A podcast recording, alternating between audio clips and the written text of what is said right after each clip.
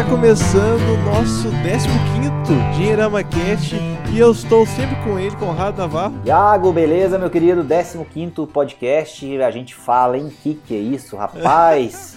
15 Pois é, cara, e a gente tem outras temporadas que já ficaram para lá e tem muita é... coisa pra gente falar que a gente não falou ainda. Tamo junto sempre, valeu, meu querido. E tamo aqui com ele também, Ricardo Pereira. Tudo bom, Iago? Olá, Conrado, tudo bem, pessoal? Bacana, mais um programa, tema bacana novamente, a gente vai com tudo. Opa, e o episódio de hoje é falar sobre... Ué, eu voltei aqui, cadê? Ah, essa vai ter que entrar no ar. O episódio de hoje é falar sobre... Eu li errado aqui. Pan Tela azul no Iagão. É, vai deixar tudo é, isso aí, hein, Iago, na edição. É, então, se você tirar isso aí na edição, ó, eu vou perguntar pra ver se o pessoal tá me escutando o que eu tô falando agora. Tem que ficar. É. É os erros, né? Acabei de cometer erros, um erro aqui. Erros, então... Iagão acabou de errar. É, são erros, mas erros do planejamento financeiro. E como corrigir. A gente vai falar aqui sobre alguns, alguns um dos maiores erros, né? Que muitas pessoas cometem na hora de planejar o seu, o seu planejamento financeiro, né? Planejar seu planejamento. Já tá oh, cheio de erros. Beleza. o podcast é de erro, cara. Tá vendo que legal? Enfim, bora pro papo então, né? O Dinheirama Cast é um oferecimento da Levante. A Levante está aqui para empoderar você na construção do seu patrimônio e na realização dos seus maiores sonhos. Acesse www.levanteideias.com.br e baixe gratuitamente o relatório E Eu Com Isso, e você terá acesso às notícias e opiniões que impactam seus investimentos ajudamos você a investir de forma eficiente e descomplicada, bem longe das armadilhas tão comuns do mercado financeiro. Não se esqueça www.levanteideias.com.br, facilitando os seus sonhos. Ô, Iagão, muito legal, cara. Esse assunto é muito bom, porque assim, primeiro grande é, erro que as pessoas cometem quando a gente fala de planejamento financeiro é não fazer nenhum controle financeiro. Então, vamos partir do princípio de que a gente vai ter alguém que está ouvindo a gente que não começou a fazer o seu controle financeiro ainda, e esse já leva um puxão de orelha desde já, porque tem que começar a fazer um controle financeiro. É, ainda que ele seja simples, num pedacinho de papel, caderno, sei lá, numa planilha que não tenha tantos detalhes, enfim, tem que começar. A gente separou cinco erros, eu vou, eu vou falar rapidamente o, o quais são esses cinco erros e a gente vai desenvolvê-los ao longo do nosso podcast. Mas olha que interessante, o primeiro erro que muita gente comete depois que começa a fazer um controle financeiro é confiar só na contabilidade mental. Então é aquela pessoa que faz ali uma planilha mais ou menos, não tem tudo, porque ela sempre vai lembrar do que aconteceu, e aí depois ela tá tranquila porque ela confia na cabeça dela, ela vai adicionar tudo aquilo na planilha. E aí, é claro, que isso não funciona. A gente vai falar um pouquinho disso. Segundo erro, preencher o controle sem disciplina. Então, né, o próprio nome do erro já diz, a pessoa começa, não vai até o final, lança só uma coisa ou outra e aí não funciona. Terceiro grande erro, categoria chamada outros dentro do seu orçamento. Não funciona. Assim como o quarto erro, que é transformar o cartão de crédito numa categoria. O cartão de crédito é meio de pagamento e não categoria de gastos. A gente vai falar disso. E por último, o quinto erro é não investir assim que você consegue pôr a mão no seu dinheiro. Você receber naquele dia que você recebe o salário, a sua renda no mês, naquele momento você tem que investir, porque se você for na clássica, ah, vou esperar sobrar um dinheirinho, adivinha, não vai sobrar nada. Então esses são os cinco erros que a gente vai comentar um pouquinho agora e é pano pra manga, hein? Se a gente não controlar, é duas horas falando aqui. essa, essa de confiar a, na contabilidade mental, eu já tive esse problema. Na época quando eu comecei a. Acho que tem pouco mais de, sei lá, um ano que eu comecei a anotar todos os meus gastos, eu ia nessa onda. Eu falei, não, é, às vezes não tinha um app para anotar, alguma coisa para anotar. Eu falei, não, eu acho que foi tanto isso no café da manhã, tanto no almoço, é, depois às vezes vai tomar um lanchinho, e quando vê à noite, não lembra mais o que, foi, o que, que entrou, o que, que saiu. E isso aí acaba prejudicando, porque você acaba desanimando, já que você não lembra o que você gastou no dia. Você fala, não, amanhã, então amanhã eu vou anotar, começo de novo, hoje eu bobiei e sempre vai. É, é, é a famosa. A dieta começa na segunda-feira que vem. Não, sem contar, Iago, e o Conrado vai também lembrar disso, a gente sempre escreve sobre esse assunto, Porque quando a gente confia na contabilidade mental, principalmente quando a gente vai consumir, comprar alguma coisa, e aí vai parcelar, faz aquele monte de, né, aquela monte de conta lá, e as, quando você não tem é, é, bem claro quanto você pode gastar, ou, ou as outras coisas que você, por exemplo, já parcelou, você sempre vai errar para para assim, eu vou conseguir, não vai dar, é, posso parcelar que vai dar, parcela em 5, 6 vezes e acaba sempre depois, quando vem o, a, a, fatura do cartão, dando uma de que não estava sabendo de nada, de que foi surpreendido. Então, a contabilidade mental acaba sempre prejudicando aquela pessoa, mas ela acaba colocando a culpa justamente no, no, no, na forma de pagamento ou na hora de pagar, quando na verdade a falha foi justamente não fazer nenhum tipo de controle. Então, eu acho que esse é um alerta bem interessante e bem bacana a gente começar com, essa, com esse primeiro erro. Esse, esse ponto, Rick, Iago e, e a galera que está ouvindo a gente, tem um, um detalhe que é importante, assim, nós estamos falando, claro, daquelas pessoas que é, se prontificaram a fazer o controle financeiro. Então, são erros de quem está tentando colocar em prática o controle financeiro que a gente precisa evitar. Então, qual que é o perigo aqui? O perigo é que você, se não prestar atenção nessas coisas, você vai ter a sensação em algum momento, para algumas pessoas essa sensação vem mais rápido, para outras ela demora um pouquinho mais, de que o seu controle não está adiantando de nada, você não está conseguindo ver benefício em cuidar do seu dinheiro. E isso é muito perigoso, porque na verdade você não está fazendo um controle financeiro adequado, e aí ali na frente você passa a jogar a culpa de não estar funcionando na educação financeira como um todo. Quer dizer, ah, eu comecei a fazer, mas não adiantou nada, porque vira e mexe passa uma coisa ou outra, a fotografia aqui do meu orçamento não é é real e isso acaba que não me ajuda em nada no meu dia a dia. E você fica desacreditado em relação ao poder da educação financeira, é, do controle financeiro como uma ferramenta para a liberdade. E esse primeiro ponto da contabilidade mental, ele é o mais comum porque as pessoas estão muito ocupadas, elas estão cheias de coisas para fazer no seu dia a dia, e aí obviamente que você lançar tudo que você ganha, tudo que você gasta de uma forma bem detalhada, bem cuidada, etc e tal, é, passa a ser uma coisa que demanda algum tempo. E aí eu sempre lembro daquele ponto que a gente menciona em praticamente todos os nossos episódios, em todos os nossos conteúdos que estão aí disponíveis pela internet afora, dinheiro precisa ser uma prioridade. Se o dinheiro não for uma prioridade, nada que esteja associado a ele será uma coisa que você vai fazer é, com vontade de fazer. Vai ser sempre aquela coisa que você vai ter que fazer arrastado. Então, eu acho que a contabilidade mental ela é um reflexo, na verdade, né, de uma ausência de motivação envolvendo um assunto, porque a gente não tem uma prioridade associada a ele. Então, aí vem a importância da gente ter objetivos claros dentro do orçamento, da gente é, discutir essas metas sempre com a família, porque aí você vai ter sempre é, é, vontade de olhar para ver se você está chegando perto ou não de concluir aqueles objetivos. Mas o fato é, se você confiar na sua cabeça para lembrar de tudo que você gastou ou para lembrar de como está o seu mês na hora de você comprar alguma coisa, para ver se você pode ou não pode comprar aquilo, é, você vai falhar miseravelmente porque o seu cérebro está programado para enganar você. Vou repetir: o seu cérebro está programado para te enganar. O seu cérebro quer aquilo que você quer e principalmente aquilo que você quer no seu inconsciente. E aí, quando a gente fala de grana, a gente quer tudo e mais um pouco e não quer esperar. E isso é um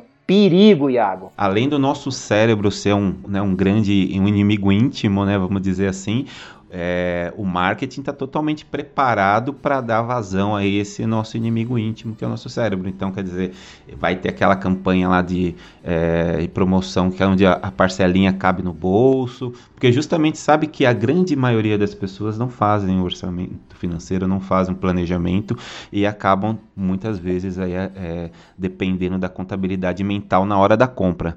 Então, a gente sabe quando a emoção está lá na frente e a gente não tem o planejamento, a gente normalmente gente acaba metendo os pés pelas mãos, gastando mais do que pode e depois se arrependendo. Ainda mais nesse terreno aí da internet que nem você falou, cheio de gatilhos mentais, né?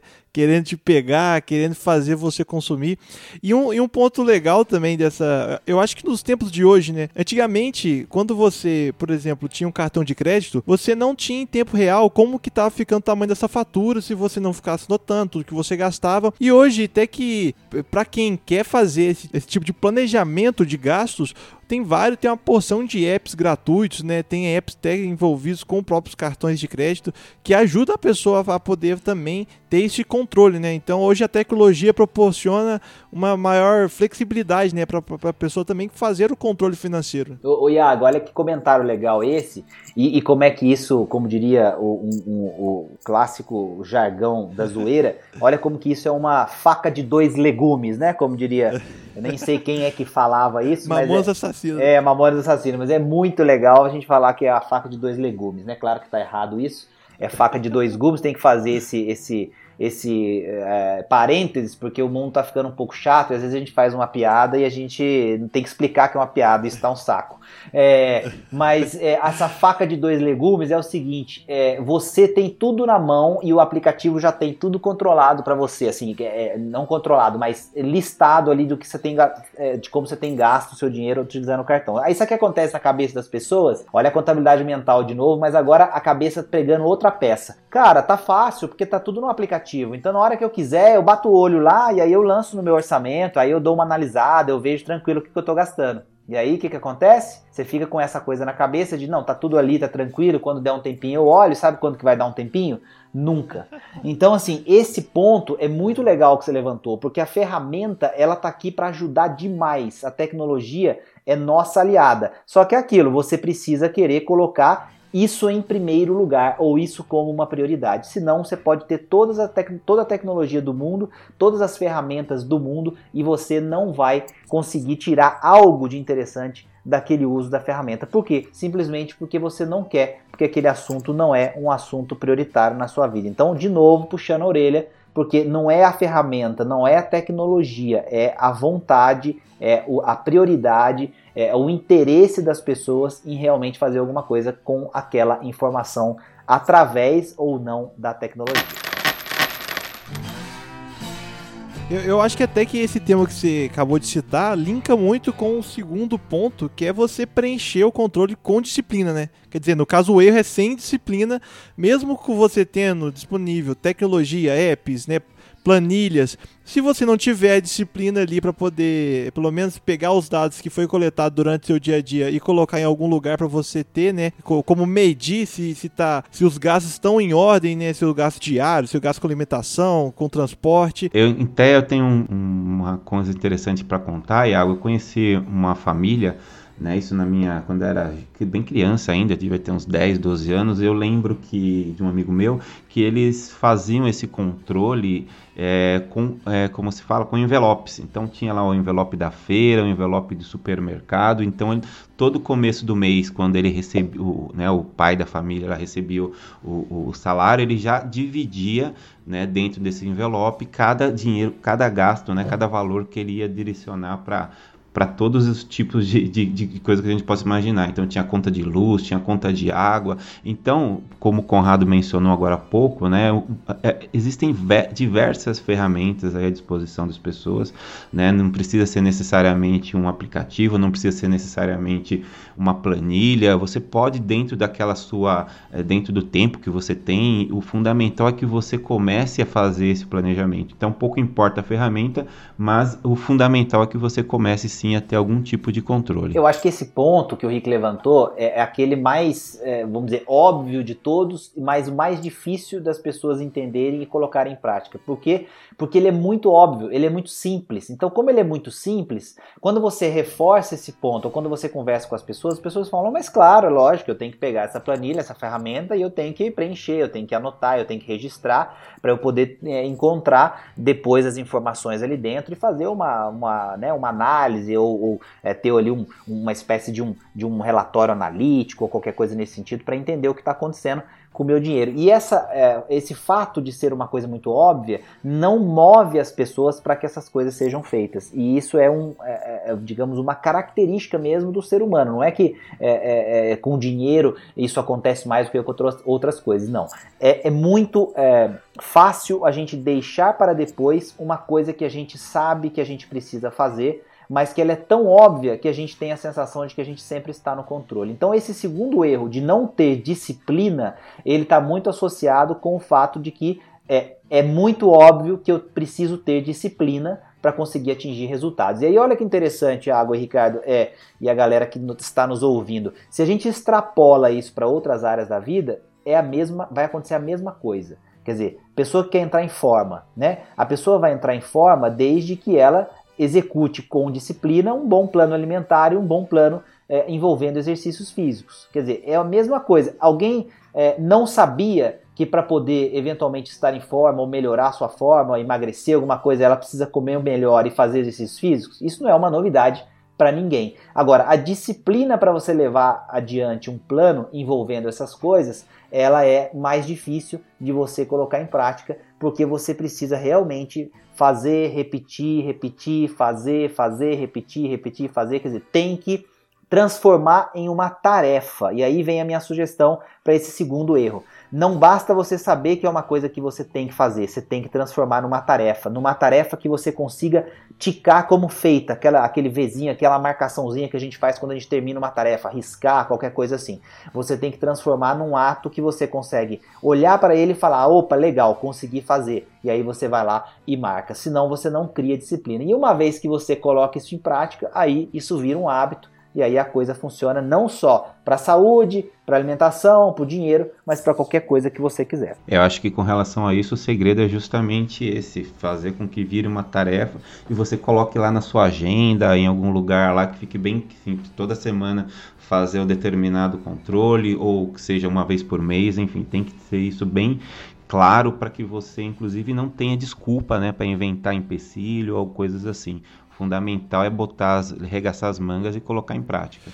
Quando vocês sentiram assim que a disciplina, para tanto nessa área financeira, tanto, tanto também para outras áreas na vida de vocês, que surgiu? O que, que vocês acham que é, vocês fizeram diferente que começou a, a, a, ver a importância da disciplina na educação financeira e também que vocês aplicam até hoje. Qual que foi o ponto de virada? Ô Iago, se a gente for falar disso da minha vida, por exemplo, nós vamos ter que fazer um podcast, ou talvez uns 4, 5 mais ou menos, para comentar como é que isso aconteceu. Mas eu vou tentar resumir. É, na verdade, a disciplina ela não surgiu, né? A disciplina ela não surge. A disciplina você cria, né? Você cria. tem que alimentar. É um, é um monstro que quanto maior ele fica, mais forte você fica, né? Então, eu acho que esse é um, uma, essa é uma boa forma de encarar a disciplina. Tem uma frase que também que é bem clichêzona, assim, bem, bem é, é, frase é, batidona, assim, mas que a disciplina é a distância entre você e o seu sonho, enfim, tem umas coisas assim. É, mas no meu caso, eu sou uma pessoa que tem um transtorno de hiperatividade, né? De, de, se chama TDAH, transtorno de déficit de atenção e hiperatividade. Eu fui descobrir isso depois de velho, né? Então, assim, eu dei muito trabalho na minha infância, etc., juventude, para os meus pais, para a família e tal, mas depois eu fui entender que é, muito desse trabalho tinha a ver com essa com esse transtorno. Naquela época, você, para corrigir um, uma, um moleque agitado e que era meio avoado com outras coisas, você dava chinelada, né? Então, é, agradeço muito Dona Carmen seu Oscar pelas chineladas, aprendi muito, estou aqui hoje muito por conta disso. Mas, assim, entendi que naquele momento, eu, aliás, eu entendi naquele momento que eu é, precisaria criar novos hábitos. Eu não conseguia, para você ter uma ideia, é, abrir, começar e terminar de ler um livro inteiro, porque é, o hiperativo ele começa a fazer muita coisa, mas ele termina poucas, né? E, e aí é, eu tive que aprender a terminar as coisas que eu começava. E aí, sabe o que foi que trouxe disciplina para dentro da minha vida? O exercício físico.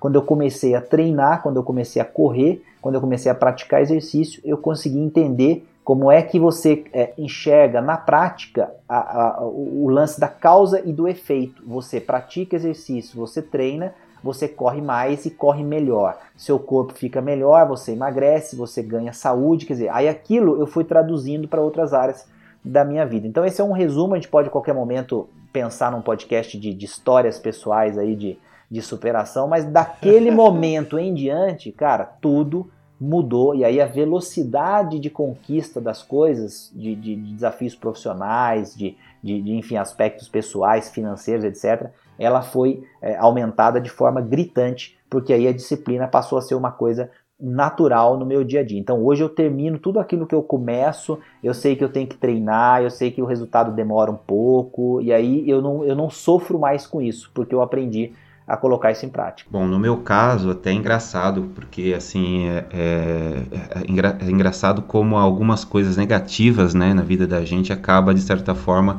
servindo como combustível aí para a gente poder acelerar, enfim, poder fazer mais coisas, né?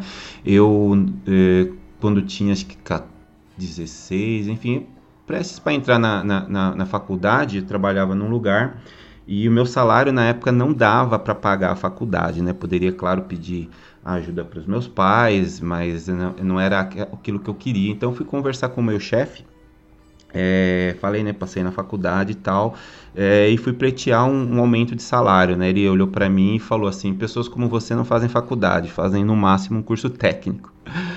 Ele falou isso, ele falou isso para mim. Porrada, hein? Eu, é, rapaz do céu. Eu, eu, é, não, tô, tô, sendo até um pouco mais assim bondoso, porque ele fala um pouquinho, umas coisas um pouquinho pior, mas enfim, é, é, eu tô extraindo a questão positiva, né? E a partir daí eu percebi primeiro que aquele, eu não queria ficar naquele lugar.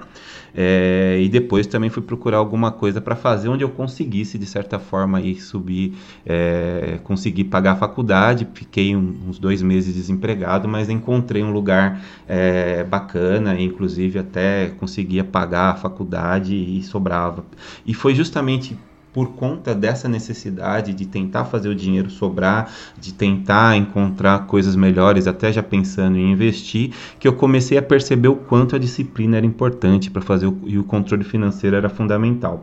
Então, desde desse, dessa época, 16 para 17 anos, comecei a ler bastante, consumi tudo que tinha é, no Brasil, comecei a olhar um pouco para fora e percebi que, na verdade, o, a grande diferença e o que é o pulo do gato é na verdade você colocar em prática. Então, muitas vezes você vai fazer o planejamento, ele pode até dar errado, mas a partir do momento que esse é, que essa atividade se torna um hábito, você consegue levar para o resto da sua vida. E aí tudo que você vai fazer pode ser inclusive na parte financeira ou não, você vai começar a estruturar um pouquinho melhor para conseguir. Isso não quer dizer que você fazendo sempre o planejamento, mais uma vez, retocar isso, talvez que você não tenha problemas, né? Os problemas acontecem e aí é importante, é uma outra, até um assunto que a gente também pode voltar a discutir num outro podcast, mas eu acho que o pulo do gato é justamente você fazer do planejamento e fazer as coisas de uma forma estruturada um hábito. Acho que isso que foi a grande diferença na minha vida. Pulando até para o nosso terceiro ponto aqui, que é um outro erro que muitas pessoas cometem, é categoria outros. Como que como seria isso aí, Conrado? Ah, esse é muito bom, Iago. Esse é, se você pega uma planilha de uma pessoa que chega feliz e orgulhosa de que está fazendo controle financeiro, e aí você vai dar uma olhadinha nela e ela tem lá as categorias, né? Alimentação, transporte, tudo bacana, show de bola, legal. E aí você vai descendo, descendo, ou então você pega as categorias somadas para ver onde é que ela tem gasto mais, e aí você acha uma categoria chamada outros, ou uma categoria chamada diversos. E aí você pergunta, o que, que é outros? Com o que, que você gastou esse dinheiro aqui nessa pastinha, nessa categoria chamada diversos? E aí a pessoa olha para você e fala, ah, eu gastei com coisas diversas. É, tipo, mas o que são coisas diversas? É, é um celular, é um garfo, é um guardanapo, é, sei lá, é uma caneta, é uma, uma conjunto de folhas de papel, é, post-it, o que, que é outros, né? Então, assim, outros e diversos pode parecer uma categoria representativa quando você vai gastar o seu dinheiro e não encontra é, uma forma óbvia de classificar aquele gasto, mas com o tempo você tende a colocar muita coisa debaixo dessa categoria, porque você vai se acostumar a não classificar as coisas da maneira certa, porque essa comodidade passa a ser uma coisa no seu dia a dia, e aí quando você vai olhar o seu controle financeiro para ver a sua situação naquele momento e o seu histórico, adivinha o que vai acontecer? Essa categoria vai ser muito grande. Então aqui né, a gente não precisa, eu acho, ficar é, é, detalhando tudo que pode acontecer de ruim. Na verdade, o que a gente vai dizer é o seguinte: quanto melhor você classificar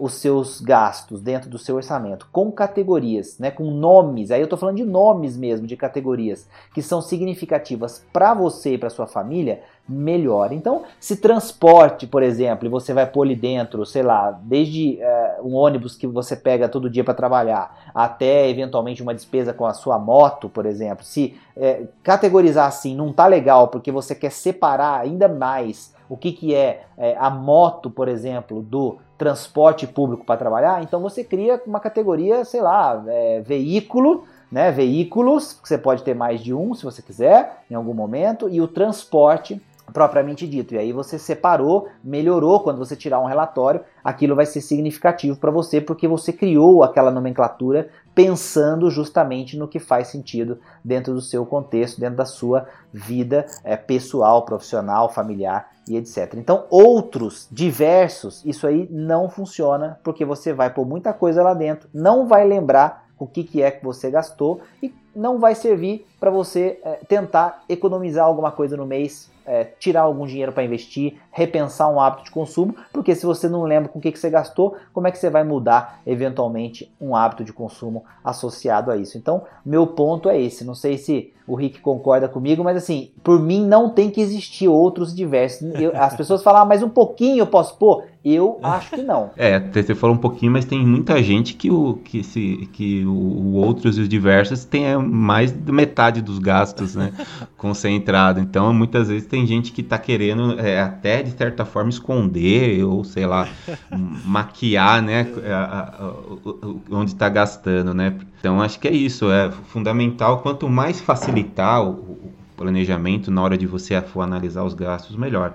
É, sei lá, tem dependendo do, né, da vida da pessoa, ela pode ter lá, um, se for uma planilha, uma planilha infinita, mas assim com relação a, a né, a quantidade, a, ao grupo de gastos e aí tudo mais, mas é, você tem que pensar que vai facilitar bastante na hora de você for tomar uma decisão, né? Acho que esse é o, é o X da questão. É, eu acho que até que a gente estava comentando no primeiro e no segundo também, né? Mas no primeiro, em relação a você mensurar tudo que você gasta, não adianta nada, né? Se você está é, anotando todos os seus gastos, só que quando você olha os seus gastos, eles têm dados é, que não te dizem nada, né? Como uma categoria outros.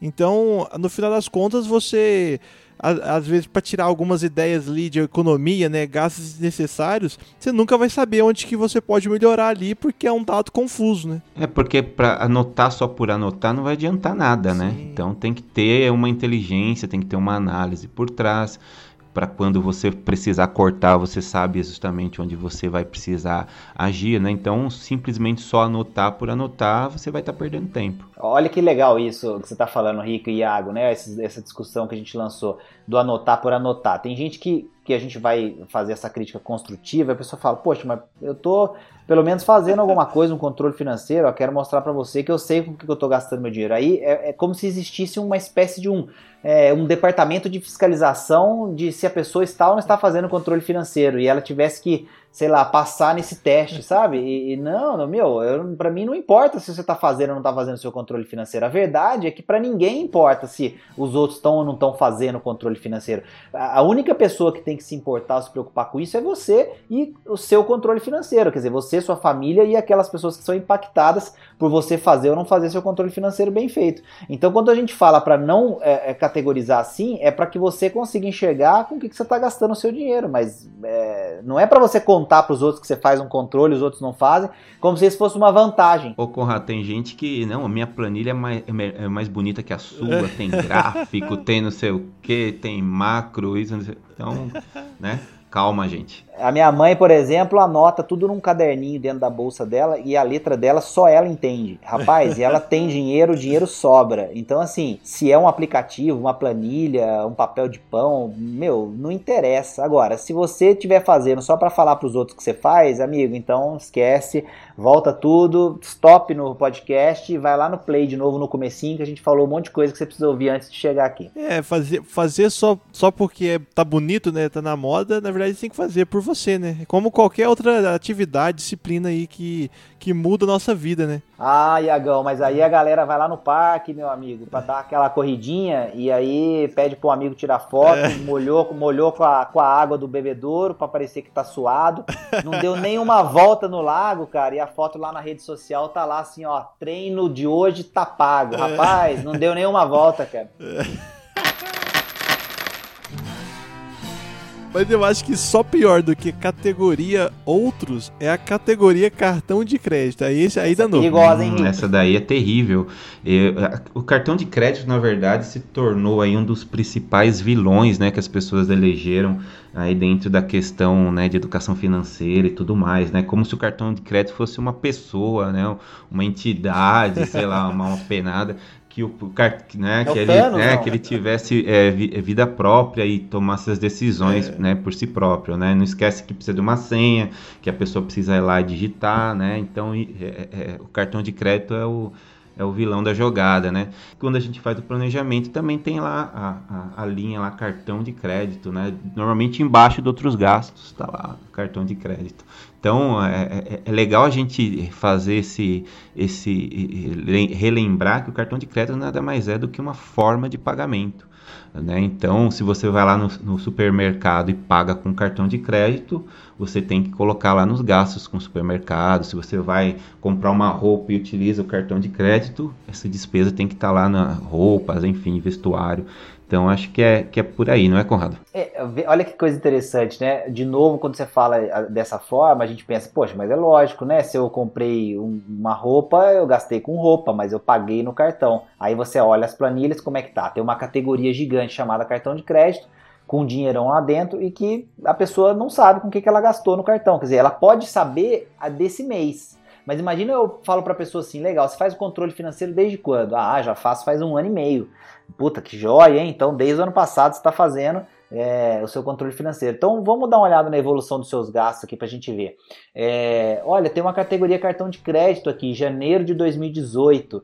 É, aí tá lá, né? Vamos supor, mil reais.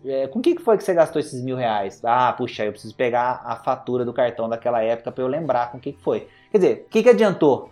É, se você exagerou com alguma coisa naquele mês, é, você não consegue corrigir isso porque você não tem essa informação acessível dentro de uma análise. Você tem que levantar, buscar, correr lá, correr aqui. Dizer, então, é, é, é, o cartão de crédito ele é uma ferramenta, ele é o meio de pagamento. Você pode até manter, e eu acho que tem que manter, porque é, é, a ideia de uma categoria, porque você vai ter uma, uma, uma data no seu mês, um dia que você vai pagar a fatura. Então, vai ter uma saída grande de recursos naquele dia do seu orçamento. Então, você vai ter que marcar que naquele dia você pagou a fatura do cartão de crédito. Ok, isso é uma saída de dinheiro relacionada ao pagamento da fatura do cartão. Mas os gastos que você teve dentro do cartão de crédito precisam estar associados com as devidas categorias que você criou, já seguindo aquilo que a gente falou anteriormente, com categorias significativas, com nomes, etc., que você escolheu. Se não, você corre o risco, como a gente falou do outros, de ver um orçamento com uma categoria outros gigante, com uma categoria cartão de crédito gigante,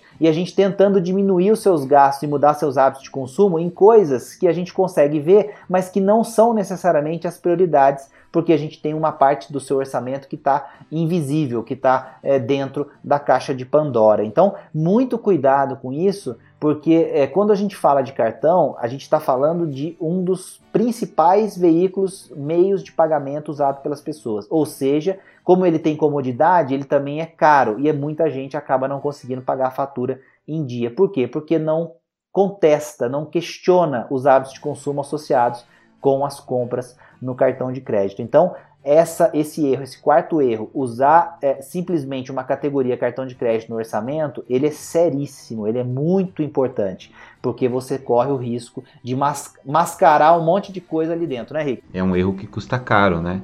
E se a ideia é justamente acompanhar os gastos do cartão, hoje em dia você consegue ver isso praticamente online, instantaneamente no aplicativo, entra no internet bank, então você consegue acompanhar os gastos, né? Então é, é mesmo uma questão de controle, lembrar que você tá é, é, um erro que pode custar muito caro, né? Quando tá os juros aí do, do cheque especial, né? A função rotativo, você vê aí o seu, a sua dívida dobrar de tamanho aí em questão de meses. Então, acho que é um alerta fundamental. Eu já eu vejo muitas pessoas para que não sabem lidar com o cartão de crédito, já ouvi que eles não têm. É é, é a alternativa deles, é que já que eu não tenho a disciplina de cuidar da minha educação financeira, eu não tenho. Vocês acham que isso é uma solução? Vocês acham que, na verdade, é, quando se a pessoa realmente não sabe lidar com o dinheiro dela, é melhor correr de cartões de crédito do que ter um e passar todos esses apertos? Eu acho que sim. Eu sou bem é, honesto nesse sentido e vou na linha de cartão de crédito como ferramenta, como meio de pagamento. É aquilo. Se eu tenho uma, uma, uma filhota de oito meses, eu não vou dar um martelo na mão dela se eu der um martelo na mão dela, ela vai dar uma martelada na mão dela, na cabeça dela, sei lá o que, e vai se machucar. Tem gente que não pode usar determinadas ferramentas porque precisa aprender a usar as ferramentas no tempo certo, no momento certo. Cartão de crédito talvez seja uma dessas ferramentas que nós precisamos entender como funciona e aprender como usar. E nós temos vídeos em relação a isso no nosso canal do YouTube. Então o pessoal pode acessar lá youtube.com/dinheirama. Tem muito material legal sobre cartão de crédito, inclusive explicando que ele tem a data de fechamento da fatura, que é diferente da data de vencimento da fatura. É, você pode é, trabalhar as datas de vencimento e fechamento para que você encaixe com seu planejamento de receber a sua receita todo mês, seu salário, etc. Então, é uma ferramenta. Se você não se habituou a usar, ela está te prejudicando, tem que deixar a ferramenta guardada em casa até você aprender a usar. É legal isso, que é, é, você acha que no primeiro momento sim você deve tirar o cartão de crédito, mas você tem que começar a cuidar do problema de fato que é a sua relação com o dinheiro, né? Então quer dizer que se você aí pega, tira o cartão de crédito e a pessoa começa a estourar o cheque especial. Então, o problema é um pouco maior, né, do que simplesmente deixar de usar a ferramenta. Então, você tem que voltar algumas casas atrás e começar a, a parar para perceber que o problema é você, é a forma como você lida com o dinheiro. Então, a, a ferramenta é a menos culpada. E eu acho que o quinto né, que e o último para terminar nesse né, podcast, que eu acho que é uma das coisas mais importantes para aquele que está buscando se tornar um investidor, é não investir logo esperando sobrar, né? Aquele cara que às vezes recebe, que nem o Conrado comentou, recebe o salário, vai gastando e o que sobrar investe. E a, gente, a nossa cabeça não está programada para sobrar, né? O que, vai te, o que tiver no bolso a gente vai gastando. Pois é, eu gosto muito de uma brincadeira que eu sempre faço com as pessoas, um bordão é, que algumas pessoas até brincam comigo que tá pegando aí entre elas, os amigos, as pessoas mais chegadas e tal que é o recebi investir. Então você recebeu a grana, você tem que separar para o seu objetivo, para sua meta, para aquilo que é importante para você naquele momento. Esse negócio de sobrar, ô, Iago, isso aí não existe, cara. A gente, a gente vai é, lutar contra as tentações, contra é, toda a máquina que existe aí fora de, de gatilhos, como a gente falou, de, de disparar aquilo que a gente mais gostaria de fazer. Aí tem escassez, tem um monte de coisa e a gente vai perder, cara. Não tem jeito. Se você for uma pessoa é, é normal, você vai perder. Se você for uma pessoa que não é tão normal, porque você já é mais controlada, você corre o risco de perder. Então, assim, é, é não tem é, é, contraindicação você é, usar aquele jargão do, clássico do mundo das finanças pessoais de se pagar né, primeiro, né, o famoso pague-se primeiro. É, eu acho que é, é, um erro do planejamento financeiro pensar que vai sobrar alguma coisa. Eu penso que é o contrário. Você tem objetivos e metas que são prioridades. Lembra da palavrinha prioridades? De novo, está aparecendo aqui. Então, quando você recebe, você já separa para as prioridades e aí você vive com o restante depois que você pensou e aplicou nas suas prioridades. Então é o contrário, eu não vou fazer sobrar para as minhas prioridades, eu vou é, alocar para as prioridades e vou, com o que sobrar, viver, manter o meu padrão de vida, o meu custo de vida. Eu acho que é uma mudança de paradigma, é uma filosofia diferente, talvez não faça sentido na primeira vez que a gente escuta, mas quando a gente vê as pessoas que realizam as suas coisas, a gente percebe que os seus objetivos são prioridades e alguns objetivos precisam de dinheiro para serem alcançados. Então, eu gosto dessa ideia e eu acho que ela funciona bem justamente porque ela é simples. É a data que você recebeu, você investiu. Ah, pode ser que tenha uma emergência? Para isso existe a reserva de emergência. A gente já explicou isso em outros episódios. Pode ser que você precise do dinheiro para alguma coisa? Para isso você guardou. Aí seu objetivo vai ser adiado, mas ele continua lá e você continua com esse objetivo como uma prioridade. Recebeu, investiu recebi investi. Eu gosto de olhar assim. Não, acho que é perfeito essa, porque fica até fácil para você criar um hábito, né, Conrado? Você você liga uma coisa à outra e outra coisa que é importante é que não precisa se preocupar, principalmente quem está começando e tudo mais, que precisa ter um valor muito alto né, para investir. Então hoje em dia você consegue investir, sei lá, com um real aí já tem produto de investimento. Então a partir do momento que você começa a fazer isso sempre, recebeu, investiu, é, que seja 10 reais, 15 reais e dependendo da sua renda, conforme for aumentando, você também vai aumentando, aparecer um, um dinheiro extra, você também investe. Então acho que essa é uma ótima saída e acaba de certa forma fazendo com que esse hábito aí seja levado para a vida toda. Eu, eu acho que assim, é, ouvindo todos os cinco mandamentos aqui para não ter, para ter na verdade um planejamento financeiro, eu acho que disciplina foi os que estavam em quase todos aqui, que é algo que é super importante para você que quer melhorar um pouco sua vida financeira, economizar, poupar, investir, fazer o controle. Eu acho que tudo gira em torno muito de você ter a disciplina e o hábito de se importar né, com o dinheiro. Pois é, o Iago, e isso aí não é uma coisa que nós vamos conseguir colocar na vida das pessoas, né? Eu não consigo nem que a pessoa me pague é, o, a maior valor hora de consultoria do mundo, eu não consigo ser disciplinado para as pessoas, né? É, as pessoas precisam criar suas rotinas de maneira que a disciplina passe a ser um fator preponderante e primordial dentro do contexto familiar. E aí, é, qual que é a sugestão que eu dou para a gente é, fechar esse bate-papo? É começar a, a criar disciplina com outras áreas da vida aquelas áreas que sejam mais é, ligadas com coisas que a pessoa gosta de fazer. Então, sei lá, às vezes ela coleciona coisas, às vezes ela é, gosta de participar de encontros, eventos e tal, e nem isso ela tem feito de forma disciplinada. Então, crie disciplina em coisas que você gosta de fazer, que te dão prazer, que te dão alegria e que te dão uma sensação de realização bacana. E aí você vai, com a disciplina, ver que essa sensação, essa sensação de realização, ela aumenta, né? E a sua alegria, a sua felicidade de fazer aquilo também aumentam proporcionalmente à medida que a sua disciplina aumenta em relação àquela atividade. E isso já vai ser motivante o suficiente para que você leve esse mesmo pensamento, esse mesmo raciocínio, essa mesma filosofia para outras áreas da sua vida e aí, inclusive, a área financeira, o seu dinheiro, o seu orçamento, o seu planejamento. Não dá para pensar em planejamento de nada e aí de carreira, de desenvolvimento pessoal e planejamento financeiro sem disciplina. Assim como não dá para pensar em resultados decentes sem disciplina. Então, é, acabou virando um podcast sobre disciplina, mas, claro, com algumas pitadas práticas aí do que não fazer, principalmente, para você poder controlar bem o seu dinheiro, né, Rick? Exatamente, Conrado. E o legal é que é, quando a gente coloca, né, numera essa, essa questão do erro, fica bem claro que para a maioria das pessoas o que falta realmente é colocar a mão na massa e partir da, né, da teoria para a prática. Né? Então, eu acho que muito da disciplina acaba acontecendo porque né, quando você coloca, começa a colocar em prática, porque que você vai ver realmente o tamanho do esforço que você vai precisar empregar para poder fazer a coisa certa. E, é aquilo, errou, continua.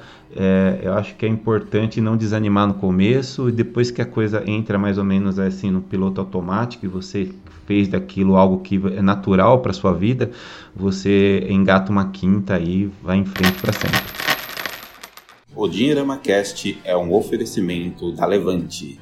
A Levante está aqui para empoderar você na construção do seu patrimônio e na realização dos seus maiores sonhos. Acesse www.levanteideias.com.br e baixe gratuitamente o relatório E Eu Com Isso, e você terá acesso às notícias e opiniões que impactam seus investimentos. Ajudamos você a investir de forma eficiente e descomplicada, bem longe das armadilhas tão comuns do mercado financeiro. Não se esqueça www.levanteideias.com.br, facilitando os seus sonhos. Opa! E então é isso, pessoal. Esse podcast aqui foi dos cinco maiores erros na hora de você fazer seu planejamento financeiro. Eu acho que teve muitos insights aqui. E uma coisa que, que até um recado também que eu queria dar é que eu acho que essa questão de quando você faz algo que você gosta, né? Eu acho que tudo fica mais fácil. Então a disciplina ela vem nesse sentido quando você faz de fato, vai, vai gostando de você ter o controle, você vê que você está economizando, você vê que está conseguindo juntar, está conseguindo investir. E uma frase interessante de um livro é, que é bem famoso aí dessa parte de disciplina, que é disciplina igual a liberdade, é que fala que quando você está gostando de fato daquilo que você está fazendo, a, a recompensa ela está solitária no seu quarto escuro. Ah, você não, se, não pauta a sua felicidade né, em, em mostrar para os outros que você está sendo disciplinado. Você simplesmente curte a sua própria disciplina com você mesmo. Então é aí que eu acho que as coisas acabam indo, indo para rumos bons, né? Não estou falando que não é, não é contra o compartilhamento, mas a questão é que se você se sente satisfeito só por você mesmo saber que está fazendo, eu acho que aí já está o caminho para você criar um hábito, criar uma disciplina e de fato melhorar aí a sua educação financeira, né? Porra, vai entrar palmas agora. É. É. Não, e é legal que o Conrado, que o, que o Iago tá falando, porque até me lembrou de uma outra questão. A gente está falando muito individualmente, né? Mas é legal você conversar e até colocar esse, essas questões aí do erro no planejamento na questão familiar também, né? Então, quer dizer, quem é casado, é, tentar dividir as coisas com o parceiro, tentar se juntar para poder fazer o orçamento e discutir bastante sobre dinheiro.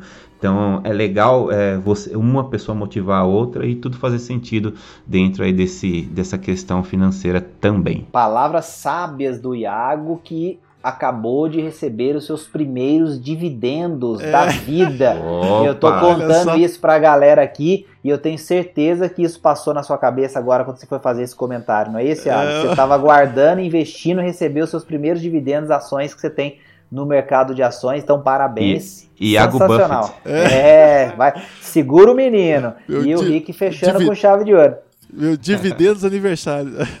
É, então, mas é cê, cê, de quem está estudando e que começou a fazer um controle financeiro, planejamento, já recebendo dividendos, meu amigo, é, é, é colocar em prática é o que a gente está falando. Então, acho que é, esse é o ponto.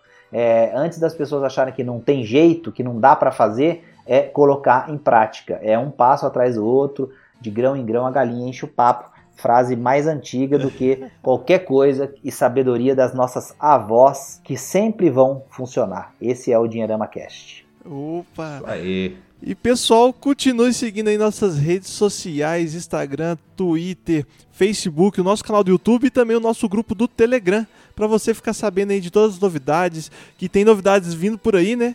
Tem muitas novidades quentes vindo por aí. Então, se eu fosse você, já seguia todas as nossas redes para saber aí dos próximos eventos que o Dinheirão estará participando.